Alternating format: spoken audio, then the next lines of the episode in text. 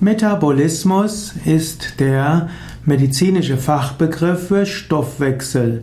Metabole ist griechisch und bedeutet Umwandlung und Veränderung.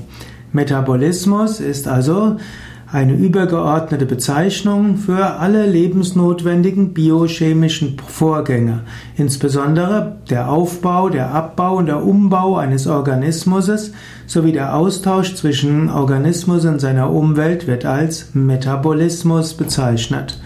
Man spricht manchmal von einem langsamen Metabolismus oder einem schnellen Metabolismus oder auch einem trägen Metabolismus. Man nimmt an, dass ob jemand dick oder dünn ist, auch von seinem Metabolismus abhängt. Es gibt manche Menschen, die bei gleichem Kalorienzahl dicker werden wie andere mit gleicher Größe und sogar gleicher körperlichen Aktivität. Metabolismus wird durch viele verschiedene Faktoren geprägt und ist recht kompliziert und deshalb werden wir hier gleich aufhören.